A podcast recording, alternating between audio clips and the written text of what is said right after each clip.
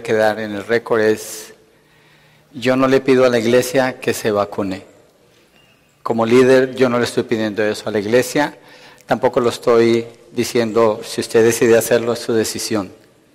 ¿Y por qué lo menciono? Estábamos hablando ahorita con un hermano que me ayudó a entender que hay una excepción, eh, eh, una excepción que la ley da si alguien por razones religiosas dice yo no quiero ponerme la vacuna, está protegido en su trabajo, está protegido en donde usted esté. ¿Sí? Mientras yo no esté diciendo que todos tienen que ponerse eso, yo no lo digo, no lo voy a decir. Esa es una decisión personal. Sí, ok. Vamos a la predicación. El título es Justificados por la fe y solo por la fe. Romanos capítulo 4, versos 1 al 8.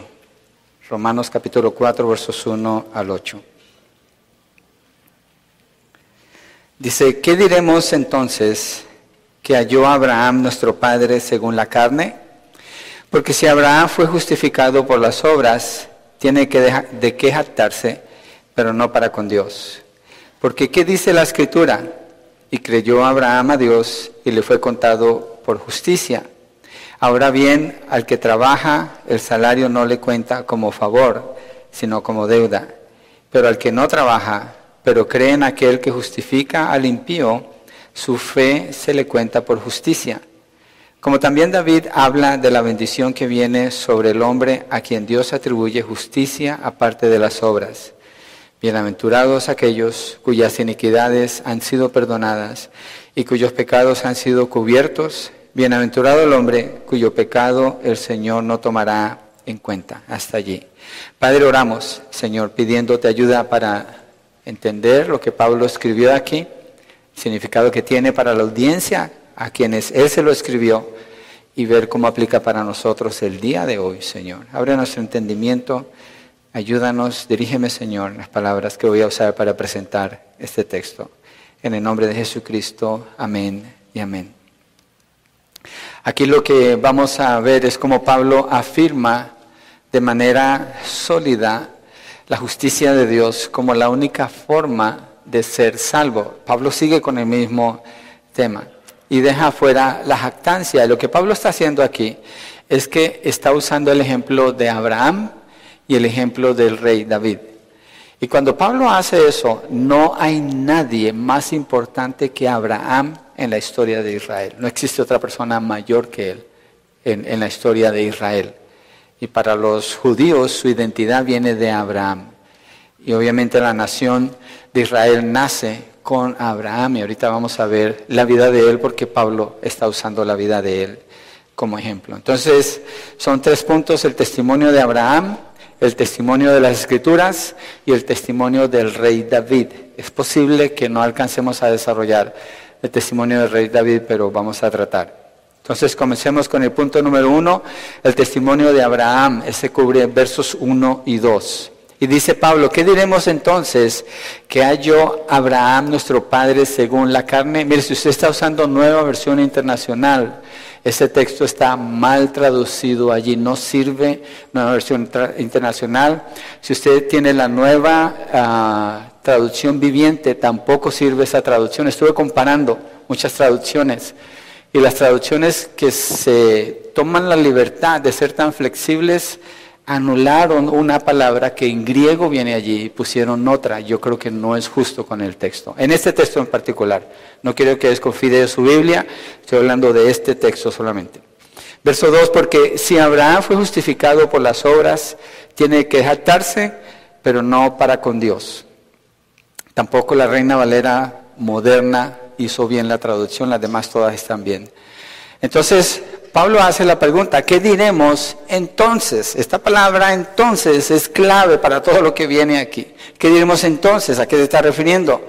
¿Qué diremos acerca de que no hay jactancia?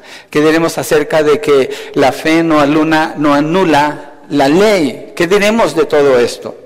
Y especialmente refiriéndose a la jactancia, recurre entonces a hablar de Abraham. ¿Qué se puede decir de Abraham? ¿Qué es lo que diríamos de él? ¿Qué fue lo que él obtuvo eh, a través de la carne? ¿Qué fue lo que él obtuvo delante de Dios con sus propias obras? Mire, si hay alguien En la historia del judaísmo que se puede jactar es Abraham. Si hay alguien en la historia del cristianismo que se puede jactar es Abraham, porque de allí viene, allí es donde se inicia la nación de Israel. Es a él a quien Dios le da las promesas. Y lo que Dios le prometió a él lo ha cumplido todo al pie de la letra. Entonces, los judíos normalmente piensan que Abraham era un hombre perfecto en su manera de vivir, era un hombre que no le fallaba a Dios en nada y lo consideran como su padre.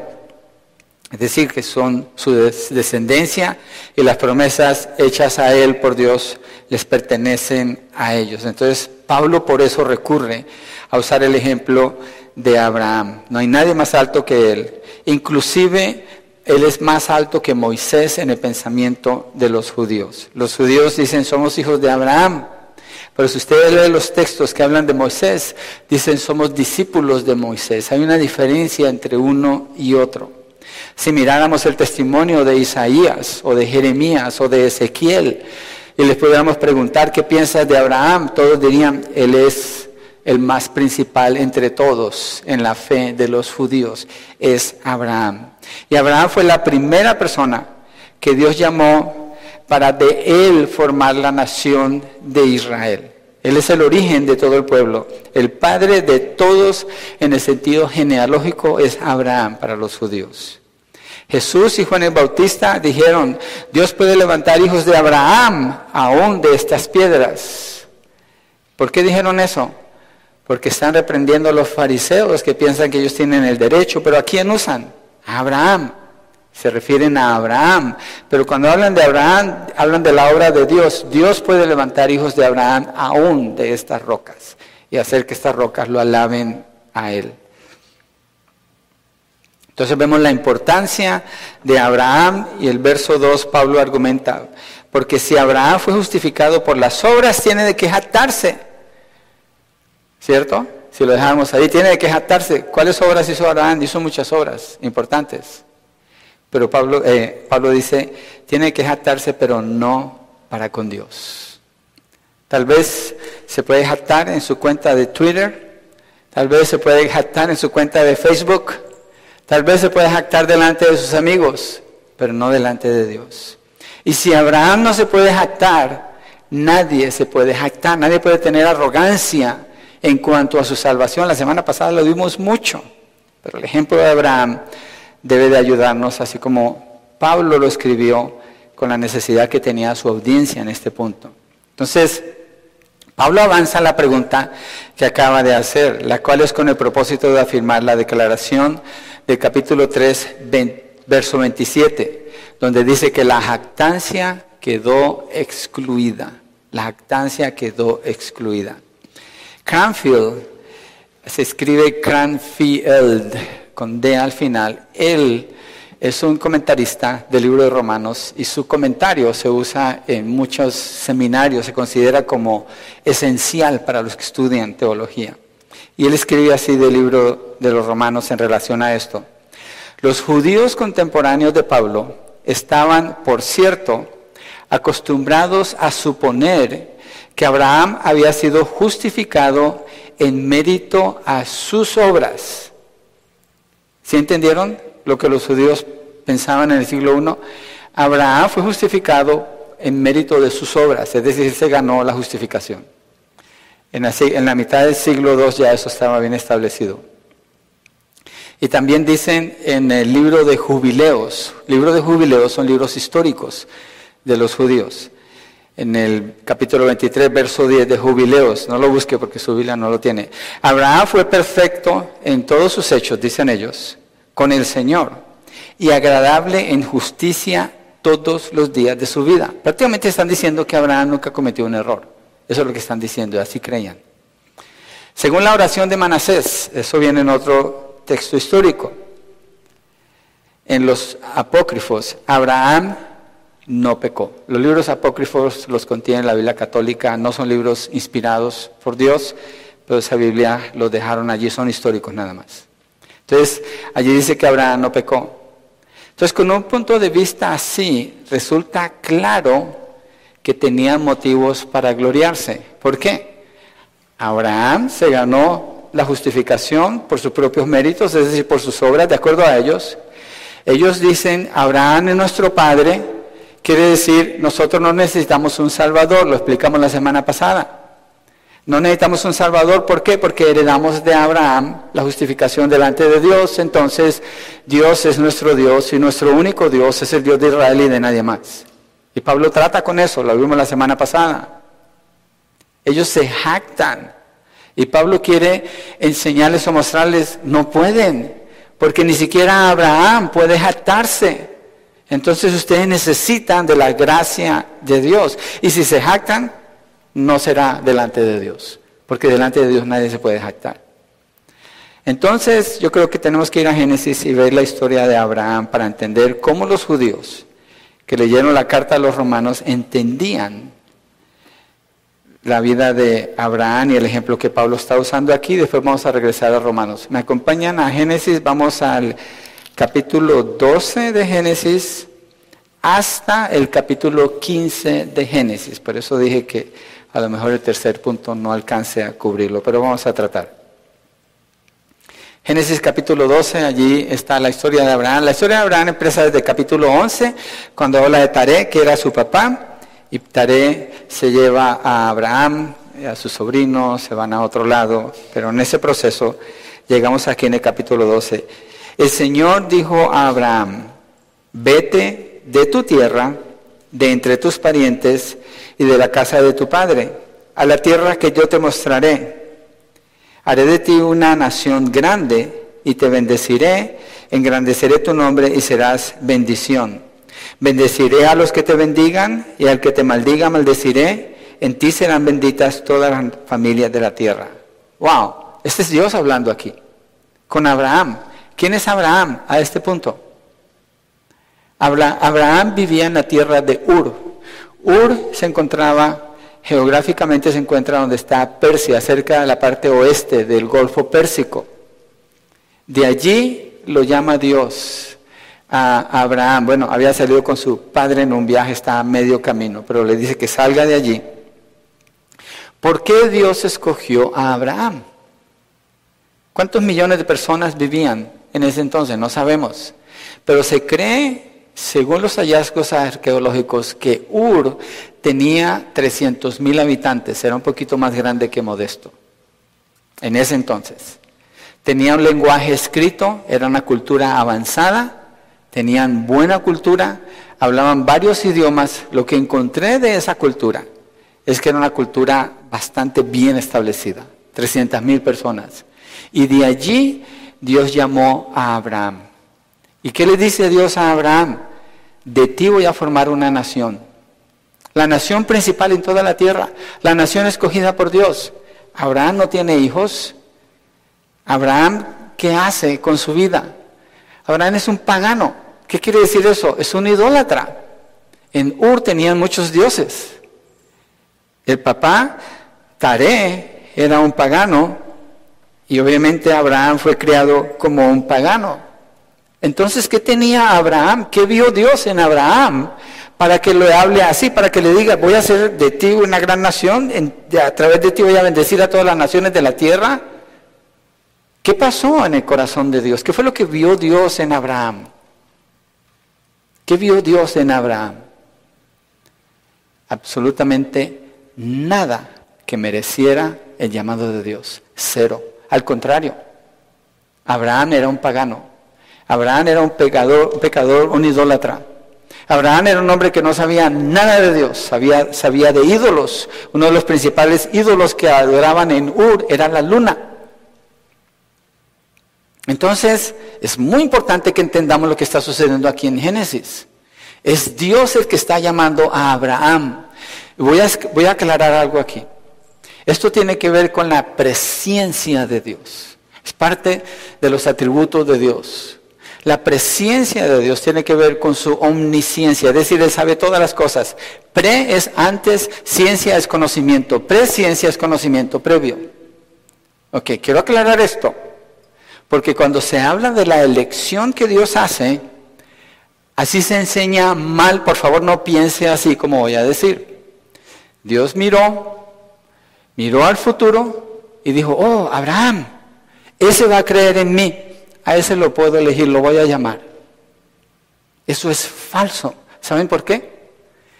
Primero, deja dicho que ese Dios no es omnisciente. ¿Por qué? Porque tuvo que mirar al futuro y tuvo que adquirir conocimiento de algo que alguien iba a hacer para él entonces tomar una decisión, es decir, Dios respondiendo al hombre. Ese no es el Dios de la Biblia. Ese no es el Dios de la Biblia. Dios no escogió a Abraham basado en que si Abraham iba a creer en él o no. Dios escogió a Abraham porque él es Dios. Y él quiso escoger a Abraham, él, él pudo escoger a Taré, él pudo escoger a Lot pero decidió escoger a Abraham. Y Pablo, esto que estoy diciendo lo explica de manera detallada más adelante cuando lleguemos al capítulo 9, 10 y 11 de Romanos. Pero es necesario decirlo aquí, porque Pablo está usando a Abraham como el ejemplo. ¿Quién es Abraham? ¿Estamos de acuerdo? Es un pagano, es un idólatra, es un pecador, es un impío. ¿Qué merece Abraham de parte de Dios? Ser aniquilado y enviado al infierno. ¿Qué más? ¿Qué le está dando Dios a él? Lo está escogiendo. ¿Qué nos habla eso de Dios? Estamos viendo la gracia de Dios en la vida de Abraham y la misericordia del Señor sobre alguien que no lo merece. ¿Quién de nosotros la merece? Nadie. ¿Podía haber escogido alguno de nosotros Dios porque éramos buena gente? ¿Teníamos mucha fe? ¿Llamamos la atención de Dios y Él nos vio y dijo, ah, se lo voy a escoger? No. Claro que no. Aquí estamos hablando de la soberanía de Dios en la elección de Abraham. Ahora, Abraham no era una mala persona. Vamos a mirar un poco de la historia de Abraham. Parece que era un hombre de, un carácter moral correcto. La mayor parte del tiempo se mostró como un hombre generoso, pero Dios mostró misericordia con él, no por nada de esto, porque Dios quiso hacerlo. Sigamos leyendo allí en Génesis capítulo 12, verso 4. Entonces Abraham, eh, fíjense que dice Abraham, y yo todo el, todo el tiempo estoy diciendo Abraham. Llega una parte en la vida de él que Dios le cambia el nombre a Abraham, que significa padre de muchos. Entonces, aquí es Abraham, pero siempre voy a decir Abraham, es la misma persona. Entonces Abraham se fue tal como el Señor le había dicho, y Lot se fue con él. Vamos a hacer una pausa. ¿Qué le dijo Dios a Abraham que hiciera? ¿Que se fuera con quién? Vete de tu tierra, de entre tus parientes y de la casa de tu padre. ¿Qué hizo Abraham? Se fue tal como el Señor le había dicho y Lot se fue con él. Esta parte no coincide con lo que Dios le dijo. Se llevó a su sobrino. ¿Por qué? En el capítulo 11, Taré hace eso y aquí en el capítulo 12, Abraham hace eso. Pero no es eso lo que Dios le dijo. ¿Qué estamos viendo aquí? ¿Es Abraham perfecto en su obediencia a Dios? No, aquí la está regando, creo yo, y ya sabemos qué pasó con Lot. ¿Cierto? Sigamos leyendo. Lot se fue con él, Abraham tenía 75 años cuando salió de Arán. Abraham tomó a Sarai, su mujer, y a Lot, su sobrino, y a todas las posesiones que ellos habían acumulado y las personas que habían adquirido en Arán, y salieron para ir a la tierra de Canaán, la tierra prometida. Y a la tierra de Canaán llegaron, Abraham atravesó el país hasta el lugar de Siquén, hasta la encima, encina de Moré. Los cananeos habitaban entonces en esa tierra. El Señor se apareció a Abraham, verso 7, otra vez Dios aquí. Y le dijo, a tu descendencia daré esta tierra. Mire, voy a regresar, quiero hacer algo doble aquí, porque es súper importante para entender por qué Pablo usa a Abraham. En el capítulo 12 al principio, ¿Quién es el que está obrando en los versos 1, 2 y 3? Dios. ¿Quién es el que está hablando? Dios. ¿Quién es el que está eligiendo? Dios. ¿Quién es el que está prometiendo? Dios. ¿Quién es el que está afirmando que va a hacer ciertas cosas? Es Dios. Nunca es Abraham. ¿Ok? Ok. En el verso 7, el Señor se apareció a Abraham y le dijo, otra vez Dios hablando, a tu descendencia daré esta tierra. Entonces Abraham edificó allí un altar al Señor que se le había aparecido. De allí se trasladó hacia el monte al oriente de Betel y plantó su tienda, teniendo a Betel al occidente y ahí al oriente. Edificó allí un altar al Señor e invocó el nombre del Señor y Abraham siguió su camino continuando hacia Negev. ¿Qué está haciendo Abraham ante lo que Dios hace? Está respondiendo. Parece que Abraham está mostrando fe. ¿Es una fe salvífica? Yo no sé, esta es una narrativa. No me deja ver claramente. Parece que hasta que lleguemos al capítulo 15 es posible que ahí fue la fe salvífica o puede que haya sucedido desde antes. Pero lo que podemos ver de Abraham es que Abraham no está haciendo exactamente lo que Dios le está pidiendo. Cuando hace los altares es una respuesta de adoración al Señor muy bueno. Miremos qué pasó en Egipto. Verso 10. Pero hubo hambre en el país. ¿Qué significa que hubo hambre en el país? Esta es una prueba para Abraham. ¿Por qué? ¿Qué le dijo Dios a Abraham que hiciera? Que se fuera para Canaán. ¿Y le dijo Dios que si, había hambre se saliera de Canaán? No, Dios le dijo que se fuera para Canaán. ¿Qué hizo Abraham? Hubo hambre en el país y Abraham descendió a Egipto, se fue a otro país para pasar allí un tiempo porque el hambre era severa en aquella tierra. No está confiando en Dios ahí. Cuando se estaba acercando a Egipto, Abraham dijo a Sarai, su mujer, mira lo que Abraham está haciendo aquí. Abraham, el padre de la fe. Abraham, de donde nació la nación de Israel. Abraham, el héroe de héroes para Israel. Mira lo que le hizo. Mira, sé que eres mujer de hermoso parecer, le dice a su esposa. Y sucederá que cuando te vean los egipcios dirán, esta es su mujer y me matarán pero a ti te dejarán vivir. ¿Por quién está preocupado Abraham aquí? ¿Por él o por ella? ¿Está siendo egoísta o la está queriendo proteger a ella? Él la está mandando a ella, la está exponiendo para que él, para que él quede bien. Dice, y me matarán, pero a ti te dejarán vivir. Verso 13, di por favor, está diciendo que mienta, que eres mi hermana para que me vaya bien por causa tuya y para que yo viva gracias a ti. Yo, yo, yo, mi, mi, mi. Este es Abraham. Este es el padre de la fe. Yo no sé si Abraham es salvo. Él hizo un altar y adoraba al Señor. Él está escuchando al Señor. Él hizo caso para irse a Canaán, pero después desobedeció y fue a Egipto. Pero aquí, esto no es una fe perfecta. Verso 14, cuando Abraham entró en Egipto, los egipcios vinieron, bueno, lo que sucede ahí, para hacerlo corto la narrativa, el rey de Egipto toma a la mujer de Abraham, porque le dicen, es una mujer hermosa, se la llevan, es la hermana de Abraham, así que la puedes tener, y Dios hiere con una plaga al faraón y a todos los de su casa. Todos los de su casa estamos hablando del palacio, los que trabajan para él, un montón de gente. Abraham está trayendo mal sobre esta tierra porque no está obedeciendo a Dios, no está confiando en Dios. Primero, no debería estar en Egipto. Y segundo, le está diciendo a su esposa que mienta. Es hermana de él, sí, medio hermana, pero ella es su esposa. Y Dios muestra misericordia porque por causa de ella, el rey de Egipto le dio un montón de cosas a Abraham, se hizo más rico. Y al final el rey le dice, vete, vete con tu, con tu esposa, salte de aquí. Tú has traído un mal en nosotros. Y se va. ¿Qué hace Dios con Abraham? Le muestra misericordia. ¿Abraham está descalificado a este punto delante de Dios? Sí. ¿Está descalificado cuando lo llamó? Sí. Abraham siempre está descalificado. Entonces, Abraham no se puede jactar y los israelitas, ¿por qué se iban a jactar? Mira lo que pasa en el capítulo 13. Dice que también Lot, que andaba con Abraham, bueno, como andaba con su sobrino, que no debería andar con el sobrino, llegan a una tierra, tienen mucho, no caben porque es mucho el ganado que tienen. Entonces deciden, vamos a separarnos. Y Abraham le dice, escoge lo que tú quieras. Y Lot, ¿qué hace? Escoge los, las partes más verdes, donde fluye el agua, donde está bien bonito. Y Abraham le dice, ok, vete, se llevó lo mejor. Lot. ¿Pero a dónde se fue? A Sodoma. A Sodoma. Si usted lee bien el texto con cuidado, dice que los hombres de Sodoma eran malos, que el rey de Sodoma era malo, era gente inmoral. Y Dios después castiga a esa ciudad y la destruye por el pecado de la homosexualidad. La perversidad moral allí era algo que se, se aceptaba como normal y Lot se va a vivir allá. Después, ¿qué pasa con esto? El rey de Sodoma eh, y otros cinco reyes, son cinco reyes, se juntan a pelear contra cuatro reyes que los dominaban a ellos. Se rebelan y se van a pelear, pierden, estos reyes les ganan la batalla y se llevan a Lot y a su familia. Abraham se entera, alguien le cuenta, tu sobrino Lot se lo llevaron.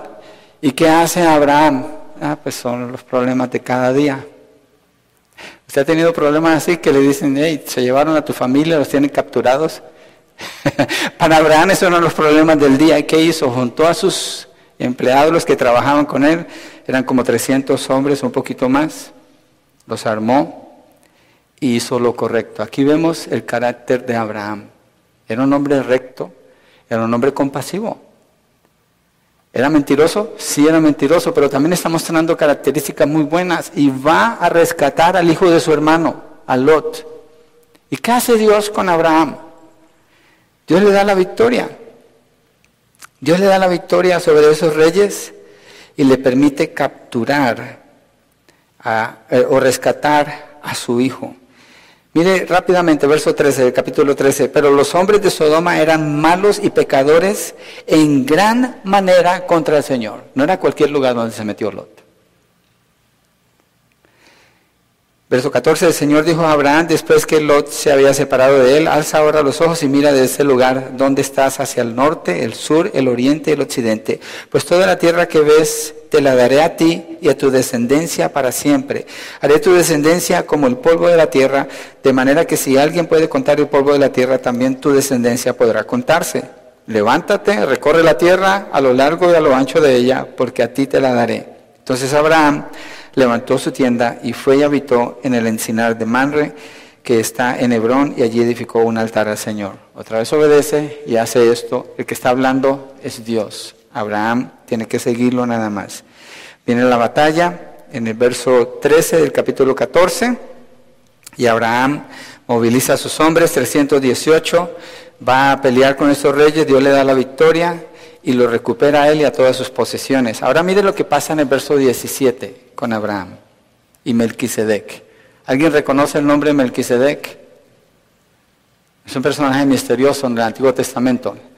Ese es para otro mensaje. Pero mira lo que pasa aquí. A su regreso después de derrotar que Laomer y a los reyes que estaban con él, salió a su encuentro el rey de Sodoma en el valle de Sabé, es decir, el valle del rey, y Melquisedec, rey de Salem sacó pan y vino, él era el sacerdote de Dios Altísimo. Él lo bendijo diciendo, bendito sea Abraham del Dios Altísimo, creador del cielo y de la tierra, y bendito sea el Dios Altísimo que entregó a tus enemigos en tu mano. Está siendo bendecido por Melquisedec aquí. Y Abraham le dio el diezmo de todo. Abraham es un hombre que muestra fe, Abraham es un hombre que obra rectamente. Mire lo que sigue.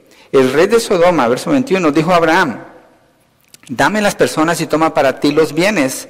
Y Abraham dijo al rey de Sodoma, he jurado al Señor, Dios Altísimo, Creador del cielo y de la tierra, que no tomaré ni un hilo, ni una correa de zapato, ni ninguna cosa suya, para que no diga, yo enriquecí a Abraham. Nada tomaré, excepto lo que los jóvenes han comido y la parte de los hombres que fueron conmigo. Aner, Escol y Manre, ellos tomarán su parte. Abraham distingue quién es Melquisedec y quién es el rey de Sodoma. Y actúa diferente con, el rey, con Melquisedec que con el rey de Sodoma. Y él dice, este es un impío, pecador, gravemente, ofende a Dios. Yo no voy a tomar nada de él, nada. Que no diga que me dio nada. Hace lo correcto. Entonces estamos viendo un buen hombre. Abraham es un buen hombre, no es un hombre malo. Tiene sus errores aquí y allá, pero Abraham es un hombre bueno, ¿cierto? Es bueno, tiene buenas obras. Capítulo 15.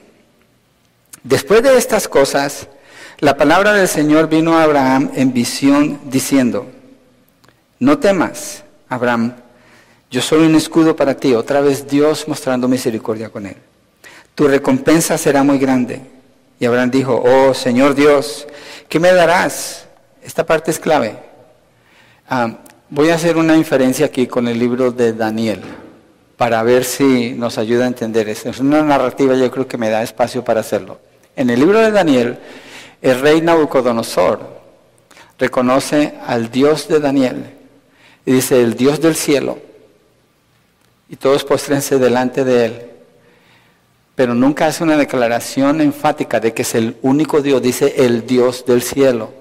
Posiblemente lo que significa esa declaración de Nabucodonosor es que él cree que hay varios dioses, pero este Dios es el Dios del cielo. ¿Ok? Eso está en, en esas narrativas.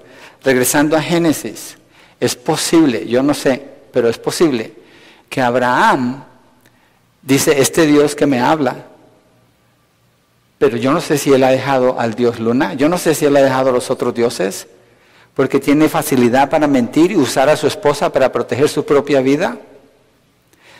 No obedece a Dios plenamente, se lleva a Lot con él, pero todavía hace cosas buenas, hace altares para Dios. O sea, ¿cuál es el concepto que Abraham tiene? ¿Es salvo a este punto?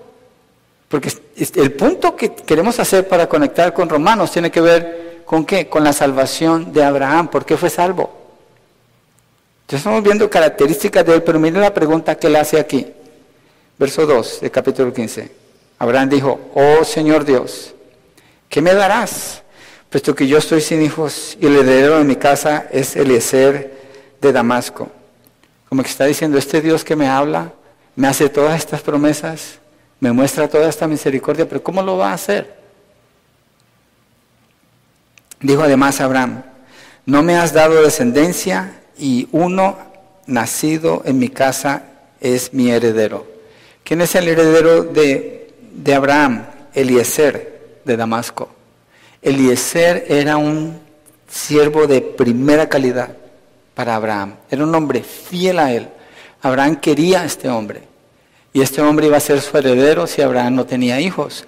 Pero Dios le está diciendo a Abraham, de ti haré una gran nación, de tu descendencia serán como el polvo de la tierra, si se pueden contar, no se van a poder contar tantos que son.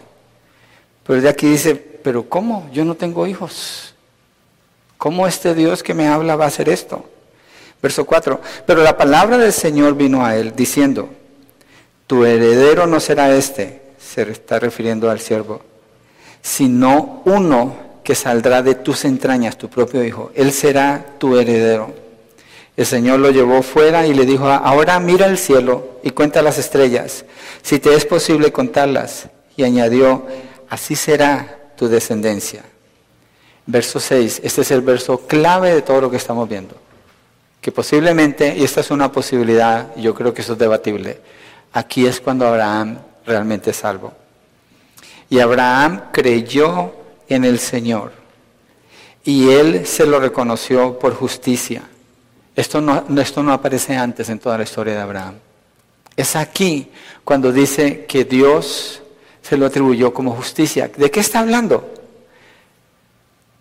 Abraham quedó justificado delante de Dios. Es decir, está hablando de su salvación, la salvación de su alma. A este punto, Parece que Abraham es cuando verdaderamente cree en el Señor. Y el Señor le reconoció eso por justicia. ¿Qué fue lo que Dios le reconoció a Abraham por justicia? ¿Sus obras? ¿Que era buena gente? ¿Que ayudó a Lot cuando Lot necesitaba? ¿Que era un hombre generoso? ¿Que le dio el diezmo a Melquisedec? No existía la ley, pero ahí menciona el diezmo que supo distinguir con el rey de Sodoma y le dijo, no quiero nada de ti, lo he jurado delante de Dios. No, ¿qué es lo que Dios habla y hace énfasis? Que lo usa para atribuirle justicia a Abraham. ¿Qué fue lo que Abraham hizo? Creyó. Dice, Abraham creyó en el Señor. Abraham creyó en el Señor y, se lo reconoció por justicia. Y le dijo, yo soy el Señor que te saqué de Ur. Empieza a hablar de la obra de Dios, no de Abraham, que te saqué de Ur de los caldeos para darte esta tierra, para que la poseas. Entonces Abraham le preguntó, oh Señor Dios, ¿cómo puedo saber que la poseeré? El Señor le respondió, tráeme una novilla de tres años. Bueno, hace un pacto, después cuando se sigue leyendo, Abraham corta varios animales por la mitad, cae en un sueño profundo y Dios en medio de eso hace un pacto con Abraham. Allí es cuando Dios hace el pacto con Abraham. En verso 18 dice, en aquel día el Señor hizo un pacto con Abraham diciendo, a tu descendencia he dado esta tierra. desde el río de Egipto hasta el río grande, el río Éufrates. La tierra, bueno, y menciona ahí cuál es la tierra que el Señor le está dando. ¿Quién es el que sigue obrando? Dios. ¿Cuál fue la parte de Abraham en relación con ser justificado? Creyó. Abraham creyó. Ninguna de sus obras es tenida en cuenta. Porque fuera buena gente no es tenido en cuenta. Porque era generoso no es tenido en cuenta. Porque era religioso y hacía los altares en el lugar adecuado para adorar al Dios adecuado no es tenido en cuenta. Pero sí porque él creyó. Cero jactancia. Pablo está eliminando al usar a Abraham la jactancia, pero ¿saben qué? El verso 6 del capítulo 15 es el verso clave, ¿cierto? Porque Dios dice, Abraham creyó en el Señor y él se lo reconoció por justicia. Los judíos, este verso es el que utilizan para decir que Abraham fue salvo por sus obras. Este verso en particular. Y Pablo se refiere a este verso en el texto que está usando en el libro de Romanos precisamente para demostrar que no es por sus obras, que es por la fe. Ahora hay que tener mucho cuidado aquí con la fe. Acuérdense, la semana pasada lo mencionamos. Ten mucha fe. Si tienes mucha fe, Dios te va a salvar. Eso suena como una obra, porque está atribuido a la persona fe no es así, la fe salvífica no es esa. La fe salvífica de Abraham es que Abraham creyó lo que Dios le dijo, le creyó a Dios, puso su confianza en Dios. La fe es el vehículo, el vehículo que le permite a él ver quién es Dios y creerle a Dios y en eso consiste la salvación, le permite alcanzar la salvación o recibirla más bien porque nadie la alcanza. Pero no es la fe de Abraham. No es el esfuerzo para creer de Abraham. Abraham le está preguntando a Dios todavía, ¿cómo sé que tú vas a hacer esto? Aunque sí le ha creído a Dios, pero afírmame un poquito más. Entonces, esa fe salvífica parece que Dios, en el capítulo 12, 13, 14 y 15, lo está llevando para que Abraham pueda creer. Y después lo va a aprobar a él. Después lo va a aprobar. Le va a pedir que sacrifique a su hijo. Esa es la mayor prueba que recibe Abraham. Pero entonces, cuando Dios le da esa prueba, Abraham ya es salvo. Abraham ya ha sido justificado por Dios. Dios le dice, sacrifica a tu hijo. Él dice, yes, sir. Y al día siguiente se levanta con su hijo, lleva la leña, lleva unos siervos, se va al monte Moriah y le dice a los siervos, ustedes esperen aquí, yo voy con él a hacer el sacrificio. Y el hijo le pregunta, ¿dónde está el sacrificio? Y Abraham le dice, no te preocupes, Dios va a proveer. Pero Abraham sabe que él tiene que sacrificar a su hijo, eso es lo que Dios le pidió. Cuando llegan allá, Dios, Abraham hace todo lo que tiene que hacer, amarra al hijo está listo para matarlo. Y el ángel le dice, no, no toques al muchacho. El propósito de Dios no era que Abraham matara a su hijo. El propósito de Dios era mostrarle a Abraham que él ya tenía la fe salvífica. La prueba no era para Dios, la prueba era para Abraham. Entonces Abraham es afirmado en sus obras como una persona que es salva, pero no llegó a la salvación por sus obras. Llegó a la salvación siendo necesitado de la gracia de Dios.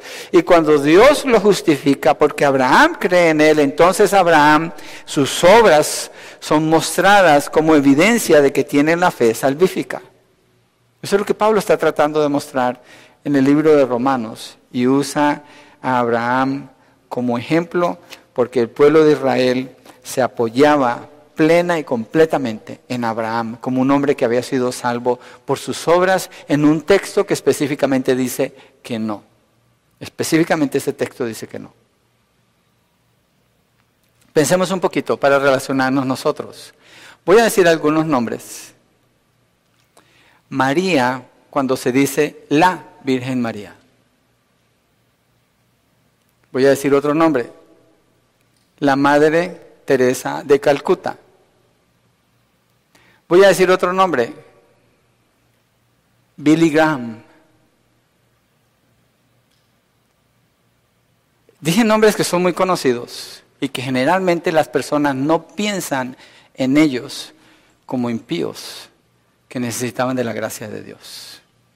Les atribuyen, así como los judíos le atribuyen a Abraham. Si vemos, eso es idolatría, eso es negar la obra de Dios.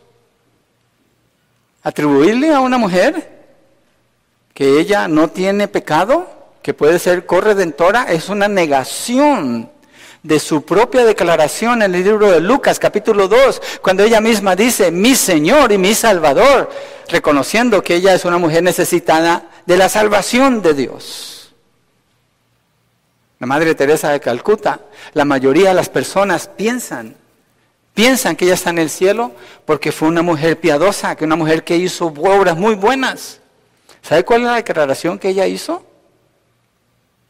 Ella se murió creyendo no en el sacrificio de Cristo, sino en María. Ella sí se murió, hasta donde yo sé. Es posible que Dios haya hecho algo diferente, hasta donde yo sé. Lo que yo sé es que de acuerdo a este texto, Abraham es superior a ella. Abraham es superior a todos los personajes que podamos leer en la Biblia. De todos, Abraham es el principal. Y Pablo está diciendo, Abraham no tenía nada de qué jactarse, por lo menos no delante de Dios. Así que Abraham no fue salvo porque fuera buena gente o porque fuera un gran personaje. Fue salvo porque Dios justificó a Abraham. Dios justificó a Abraham. El libro de Hebreo, bueno, vamos a mirar el testimonio ahora de la escritura. Vámonos al punto 2. El testimonio de la escritura, versos 3 al 5 de Romanos 4. Dice así, porque ¿qué dice la escritura? Y creyó Abraham a Dios y le fue contado por justicia. Es el texto que leímos de Génesis 15.6.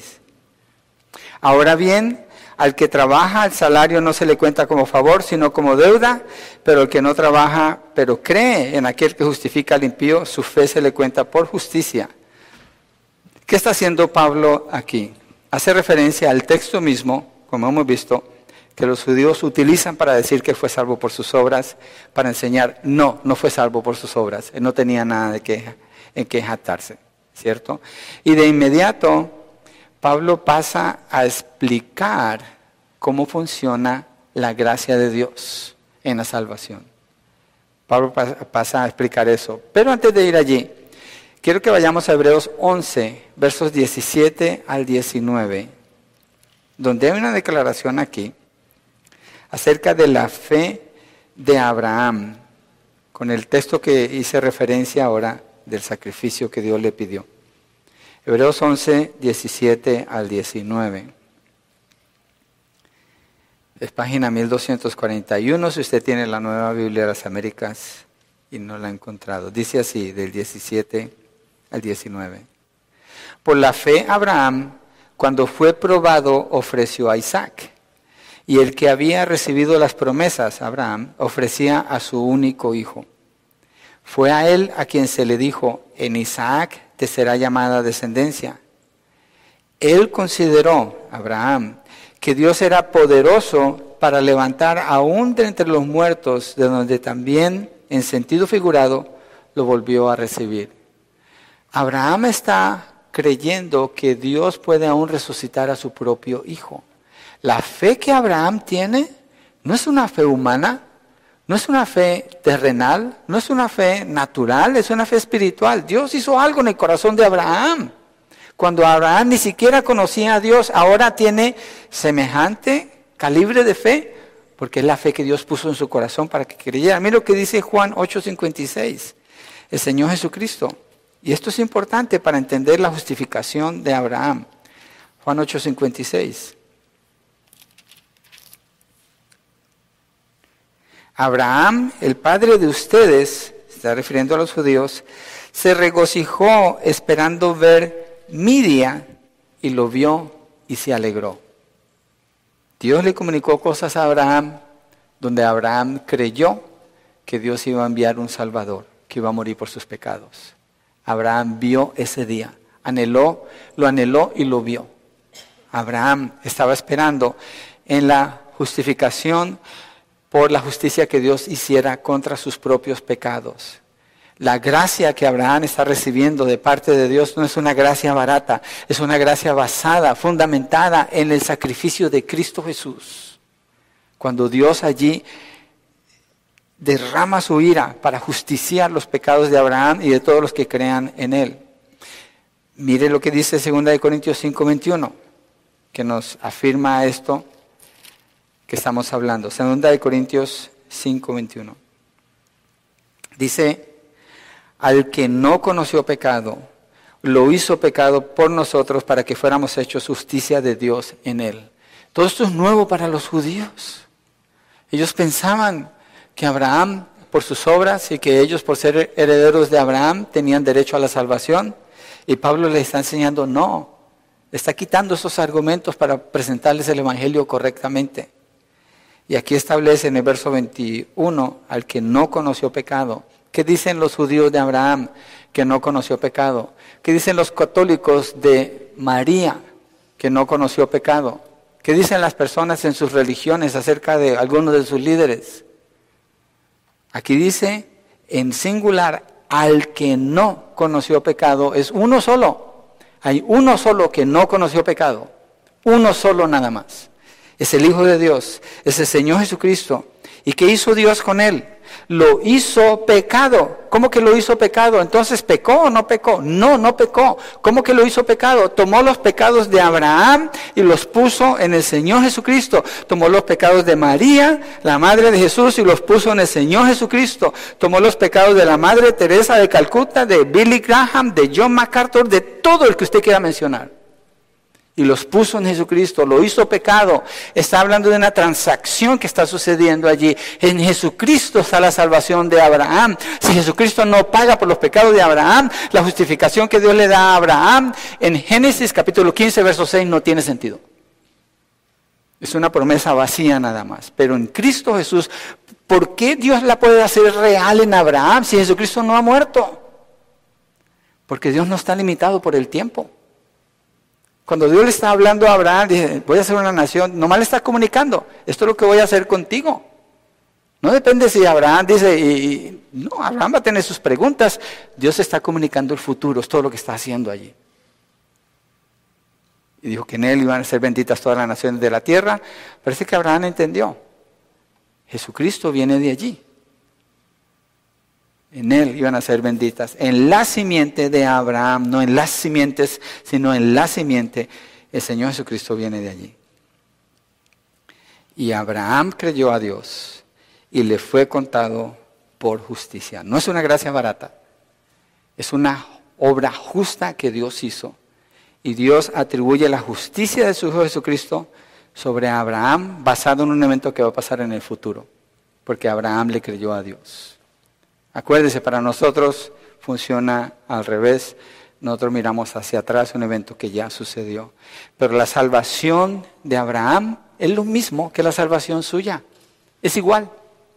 No hay ninguna distinción entre la salvación en el Antiguo o en el Nuevo Testamento. Ambos apuntan para el mismo lugar, que es Cristo Jesús. Entonces Dios le acreditó a Abraham es así como se cuenta la justicia a su favor. Dios puso la justicia de él sobre la cuenta de Abraham, como que Abraham tuviera su cuenta de banco y de repente le aparece llena de justicia. Y él no hizo nada para eso, nada. Nomás llegó la justicia allí. El que hizo la obra fue Dios. Abraham lo que hizo fue creerle a Dios. La parte de Abraham fue creer. No se basó en su capacidad de tener fe, sino en su confianza en la promesa de parte de Dios. Él le creyó a Dios y le fue contado por justicia. ¿Cuál fue la, cuál fue la fe de Abraham en lo que leímos del 12, 13, 14 y 15? ¿Cuál fue la fe de Abraham? Fue una fe imperfecta. Fue una fe que fallaba mucho. ¿Podía jactarse de algo Abraham y decir que merecía la justicia de Dios? No, no tenía nada a su favor era gracia de parte de Dios y la gracia es cuando Dios atribuye cosas inmerecidas sobre otra persona, en este caso la justificación. ¿Cuál es la necesidad más grande de una persona? Ayúdenme. Justificación, ser justificado. La necesidad más grande de Abraham era ser justificado. ¿Y quién puede justificar al hombre? Solamente Dios, porque Dios es el que lo puede condenar también. Entonces Dios lo justifica en base a la obra de su Hijo Jesucristo. Es una gracia inmerecida. Abraham era un idólatra, era un impío. Y Dios le da todo esto. Contrario a lo que los judíos pensaban y creían, Abraham no era ningún hombre perfecto, simplemente fue un hombre al que Dios le plació escoger y llamar. Y aún en esto, en las fallas que Abraham muestra, Dios es glorificado. ¿En qué sentido? Le mostró misericordia, le mostró bondad, le mostró compasión y le dio de su gracia para salvarlo. Siempre Dios es el que es glorificado. Entonces, ¿cuál es el propósito principal de la salvación de una persona? Que le vaya bien, que ya no tenga problemas, que tenga acceso a las promesas de Dios. Ese no es el propósito. Esos son los beneficios que una persona recibe por su salvación. El propósito de la salvación de una persona es la gloria de Dios. Esa es la labor que un misionero hace cuando va a lugares donde Cristo no ha sido predicado. Él piensa, estas personas no alaban a Dios, estas personas no exaltan a Dios, estas personas necesitan conocer de Él para que vengan a la fe y lo exalten y vivan para Él. Obviamente eso trae un montón de beneficios para cada persona, pero el propósito no es el beneficio de la persona, es la gloria de Dios y Pablo lo está demostrando aquí. El propósito de la salvación es la gloria de Dios. Y nadie puede jactarse, ¿por qué? Porque al final el único que recibe la gloria es Dios. Entonces ese es el propósito. Y mire, verso 4, ahora bien, en Romanos 4 al que trabaja el salario no se le cuenta como favor, sino como deuda, pero al que no trabaja, pero cree en aquel que justifica al impío, su fe se le cuenta por justicia. ¿Qué recibe el que trabaja? Un salario. Cuando recibe el salario, ¿por qué lo recibe? ¿Es un regalo? No, se le debe, ¿cierto? Usted trabaja 40 horas y le dice a su jefe, hey, me debes, ¿dónde está mi cheque? No es un favor, no es un regalo, se lo ganó. Con la salvación no funciona así. El que trabaja, si alguien trabaja por su salvación, ¿qué va a recibir? Condenación solamente. ¿Por qué? Porque sus obras no sirven para salvarle. Ninguna. Entonces Pablo dice, ahora bien, el que trabaja, el salario no se le cuenta como favor, sino como deuda. Verso 5, pero al que no trabaja, y no está hablando de pereza aquí, al que no trabaja, pero cree en aquel que justifica al impío. Está hablando en relación de la fe. Al que no trabaja, pero cree al que justifica al impío, su fe se le cuenta por justicia. ¿Quién es el único justo? Es Dios. ¿Cómo es que una persona su fe se le puede contar por justicia? Por la obra de Cristo en la cruz. Dios imputa, así se llama eso, la doctrina de la imputación. Dios pone o imputa en esa persona, es una transacción que está haciendo toma de la justicia de Cristo, se la da toda a esa persona, porque sus pecados ya los puso en Cristo Jesús.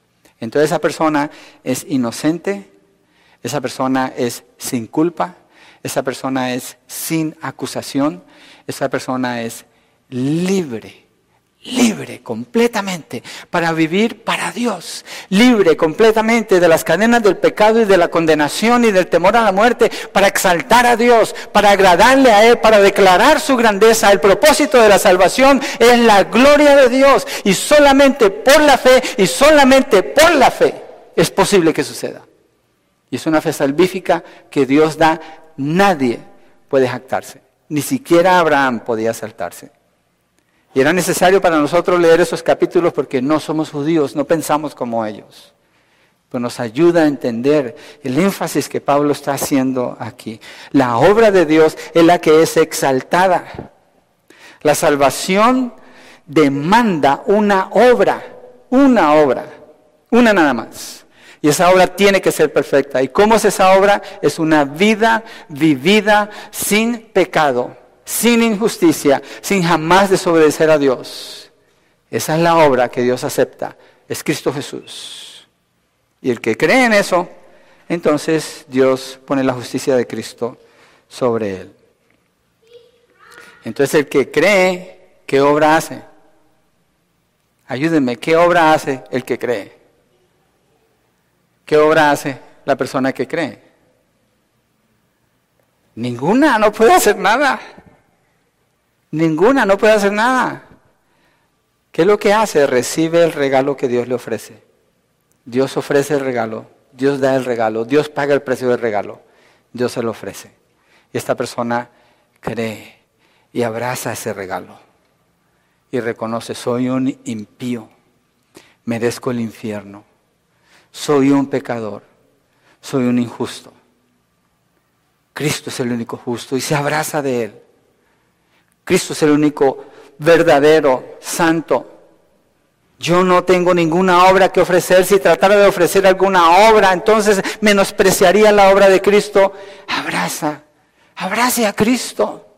Usted que está aquí hoy y no ha creído todavía, yo le ruego en el nombre del Señor Jesucristo, si Dios está hablando a su corazón, no resista más el llamado del Señor, venga a sus pies, créale a Él, despójese de usted, admita su pecado, su falta y clame a Él. Él murió para darle la salvación que usted no puede alcanzar. Sus obras no le sirven para nada.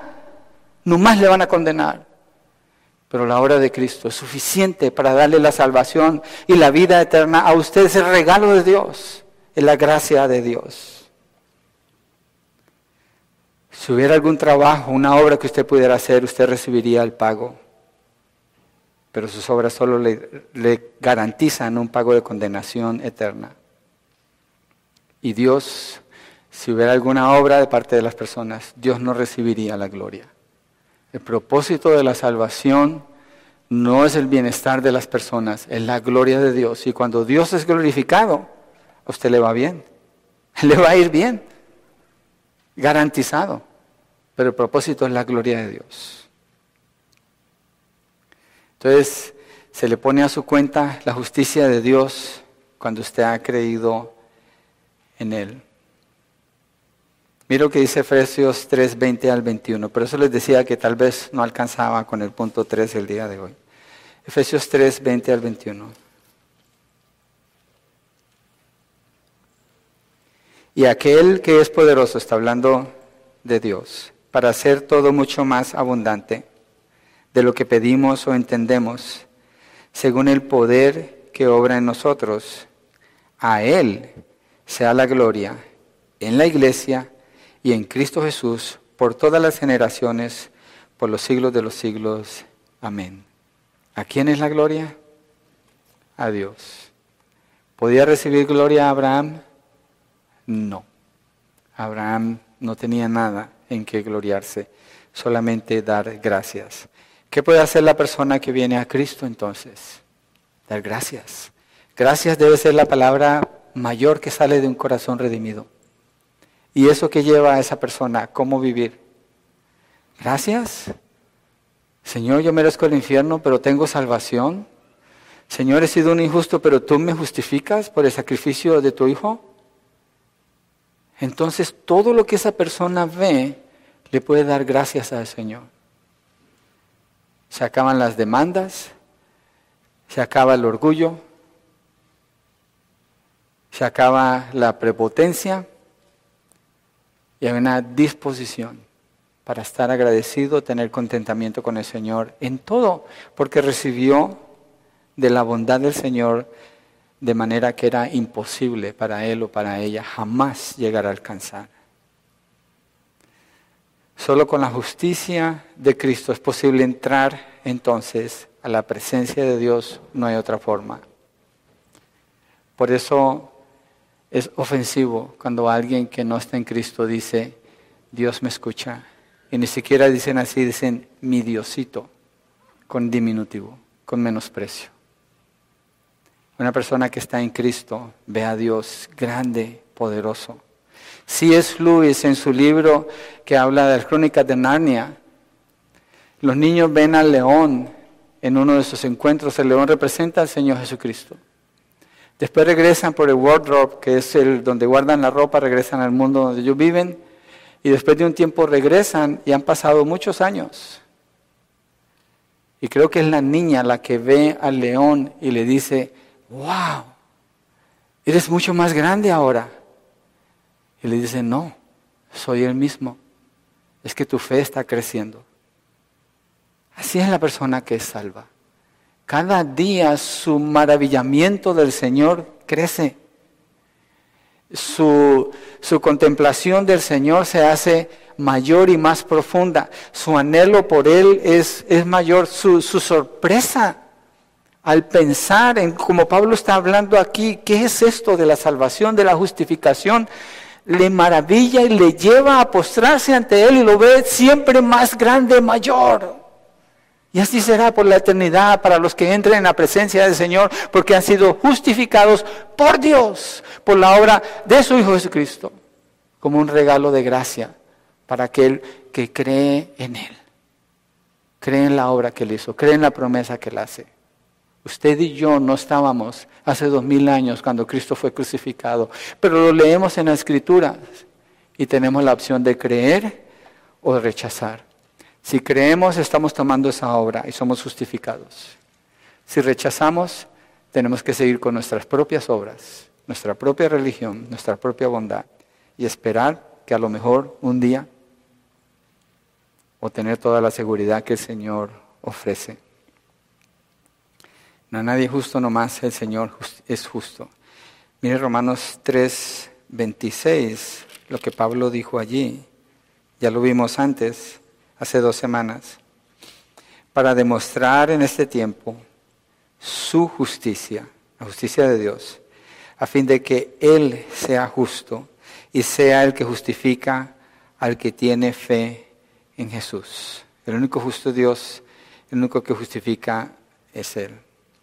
A menos, para concluir, porque no voy a cubrir el punto 3, a menos que Abraham haya sido un impío, no es razón para que Dios lo justificara. Por tanto, no hay nada de que jactarse, absolutamente nada. Ninguno tenemos nada que ofrecerle a Dios. Él nos ofrece la salvación por su Hijo Jesucristo. ¿Cree? ¿Cree usted? ¿Cree usted el mensaje que ha escuchado hoy que es verdad? ¿Cree usted que Dios le puede justificar por la obra de Cristo? Crea. Venga Cristo. Venga Cristo. Vamos a orar. ¿Por qué no nos ponemos de pie? Le damos gracias al Señor.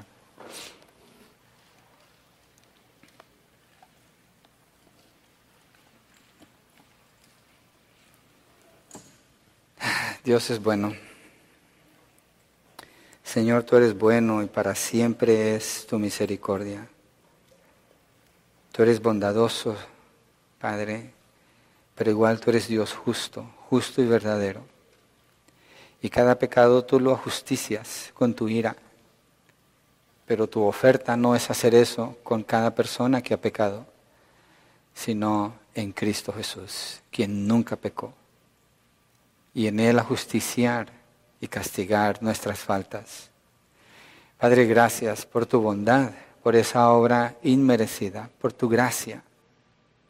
Señor, nos afirma quienes estamos en la fe en un Dios fuerte, poderoso, verdadero, fiel, justo, eterno, con una vida eterna garantizada con ser libres de la acusación y de la culpabilidad por haber sido justificados en Cristo.